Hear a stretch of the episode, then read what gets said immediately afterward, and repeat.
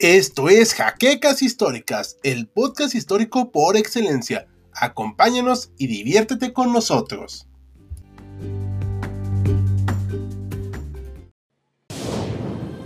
Bienvenidos a HC Historia Contemporánea, la página histórica por excelencia. América, o como lo conocemos los hispanohablantes, Estados Unidos, es un país que ha desarrollado una gran cantidad de armas y vehículos para sus distintos compromisos en el mundo. Gracias a esta creatividad y eficacia, algunos de estos han sido especialmente duraderos a lo largo de las décadas, mostrando que no necesariamente se tienen que crear nuevos cada año para mantenerse en activo en los campos de batalla. Uno de estos ejemplos es el vehículo de combate de infantería anfibio de 8 ruedas llamado LAB-25 o LAB-25. Bienvenidos historiadores a una nueva entrega de Actum Panzer. El día de hoy hablaremos de otro vehículo de combate de ruedas, el ya mencionado LAB-25, que se ha vuelto un icono de los Marines estadounidenses. Pero antes de pasar a nuestro tema, te recordamos que puedes apoyarnos en Patreon visitando el enlace que está en la descripción. Y como siempre, puedes dejar tu like, suscribirte al canal, comentar luego de terminar de ver el video y compartir este material para llegar a más historiadores. Y sin mayor dilación, entremos al vehículo del día de hoy. El programa de vehículos blindados ligeros empezó en la década de 1970 buscando tener un despliegue rápido en distintos escenarios de combate. Durante la infortunada presidencia de Jimmy Carter, se establecieron las fuerzas de despliegue y reconocimiento rápido, requiriendo un vehículo que les ayudara para estas tareas. Por ello, en 1980 el Senado aprobó la adquisición de unidades de las características necesarias para cumplir las tareas de estos cuerpos armados. En 1981 inició la licitación para Light Armor Vehicle, o en adelante LAV o con tres compañías, Alvis, Cadillac Gage y General Motors Diesel, una división de General Motors Canada. Cada uno debió presentar tres vehículos de prueba, dos utilizando el M242 Bushmaster de 25 milímetros y uno con el cañón Cockerill de 90 milímetros. General Motors presentó una versión de 8 ruedas basada en el suizo Mohawk Piraña que tenía 6 ruedas.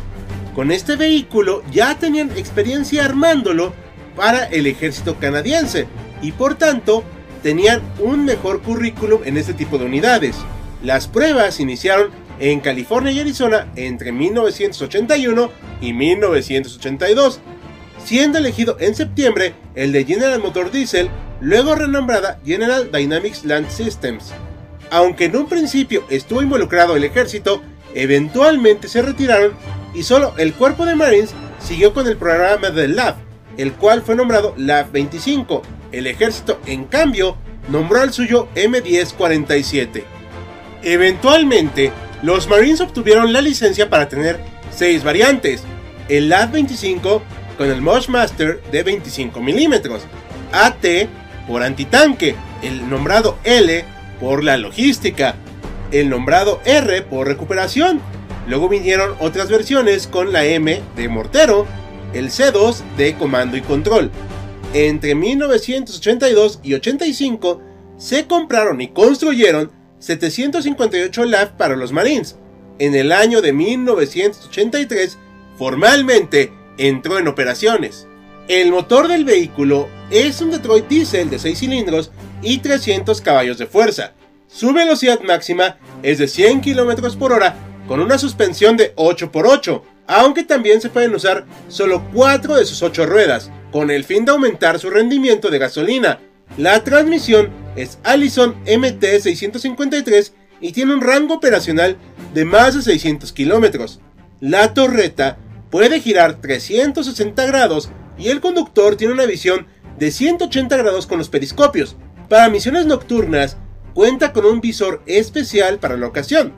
La versión estándar tiene el M242 Bushmaster de 25 milímetros, dos ametralladoras M240 de 7.62 milímetros y dos lanzadores de granadas de humo en los costados. Su tripulación es de tres personas, el comandante, artillero y conductor. Puede transportar cuatro pasajeros con su equipo de combate. Como una de sus características más importantes, el vehículo es anfibio, pero no para océanos, sino en cuerpos de agua de profundidad limitada. Puede alcanzar 12 km por hora en este modo. Al ser un vehículo blindado ligero, su protección no está pensada para resistir grandes impactos. Su blindaje es de 4.71 a 9.71 milímetros, pudiendo solo resistir algunas armas de fuego, pero no se puede esperar que resista un gran castigo porque está pensado y diseñado para cumplir funciones de reconocimiento y de alta movilidad, y de ser necesario, una defensa y ataque rápido. Pero como se demostró en algunos escenarios de combate, puede resultar presa fácil de vehículos mejor armados. Además de las variantes ya mencionadas, se hicieron actualizaciones de este vehículo a lo largo del tiempo, llamadas LAV 25 A1, A2 y A3, cada una con miras a incrementar sus funciones, como su blindaje a 14.5 milímetros, mejorar la seguridad interior del vehículo, una imagen termal para el comandante y adaptaciones distintas para las computadoras en el mismo vehículo. Aunque se le concibió como un vehículo para el Medio Oriente y sus terrenos agrestes, un batallón de los Marines fue enviado a Panamá entre mayo de 1989 y junio de 1990, teniendo contacto con las fuerzas de Noriega. Al inicio de la operación Causa Justa, estos vehículos fueron los primeros en iniciar operaciones ofensivas y reconocimiento, siendo nombrados tanquitos por los panameños, provocando una fuerte impresión en las fuerzas de defensa del país centroamericano. Además, los Marines quedaron muy satisfechos con este vehículo. Era fiable, rápido y capaz de conducirse con gran estabilidad en los caminos de Panamá, logrando tomar estas unidades distintas posiciones en la capital del país y asegurando la supremacía estadounidense en la operación. Su arma de 25 milímetros asustó a los defensores en algunos de los enfrentamientos que tuvieron. En la operación Tormenta del Desierto, 150 LAF fueron desplegados en el campo de batalla para cumplir funciones de reconocimiento y tomar nota de las fuerzas iraquíes. En este punto se dieron las primeras bajas del vehículo, aunque también pudieron usar sus armas antitanque para dejar fuera de combate a algunos T-55 de Irak. Para ayudar a otras divisiones blindadas, varios LAV fungieron como carnada en territorio ocupado de Kuwait, cumpliendo con éxito esta función y entregando buenas referencias para los Marines.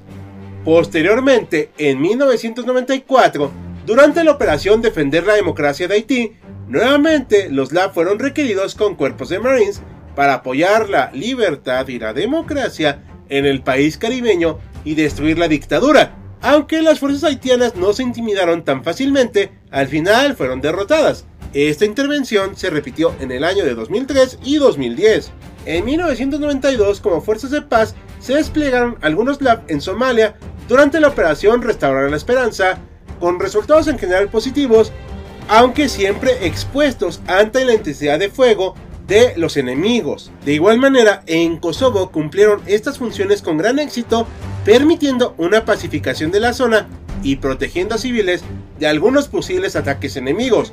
No se tiene noticia de que haya sido destruido este vehículo en Europa. Otros de los escenarios donde ha visto acción este vehículo ha sido en Afganistán durante la operación Libertad Duradera, así como la invasión a Irak en 2003 y las posteriores ocupaciones e intervenciones de estos países, teniendo éxito en algunas escaramuzas con unidades de distinta índole, aunque padeciendo severos problemas durante los combates con unidades insurgentes en distintos puntos. Hasta el momento, estos vehículos siguen siendo considerados vitales para los ejercicios de reconocimiento de los Marines estadounidenses, teniendo contemplado sustituirlos hasta el año de 2035 iniciando las investigaciones para un nuevo vehículo a partir del 2021. Sin duda, el LAV-25 ha combatido en varios frentes de batalla, demostrando su fiabilidad y buen diseño. El hecho de que lleve prácticamente 4 décadas de servicio nos muestra que con una buena actualización y mantenimiento pueden seguir funcionando algunas piezas de la Guerra Fría, pero que evidentemente no son eternas. Ligero, veloz y con gran versatilidad, el LAV sin duda se ha vuelto un símbolo de la libertad y democracia de Estados Unidos en distintos países, aunque no haya sido requerida. Y así concluimos este capítulo de Actum Panzer. Esperamos les haya agradado. Queremos agradecer a nuestros mecenas de Patreon como José Antonio Martínez Chaparro, Félix Calero y Jan Jaimes, así como el resto de colaboradores cuyos nombres siempre aparecen en los créditos. Recuerda que otro modo de apoyarnos es realizando las acciones que ustedes ya conocen, además de visitar nuestro canal enfocado en la historia cultural llamado Los Saberes Humanos. Les estaremos muy agradecidos. Sin nada más que añadir, yo soy Hal, despidiéndose. Ya nos veremos a bordo del próximo vehículo.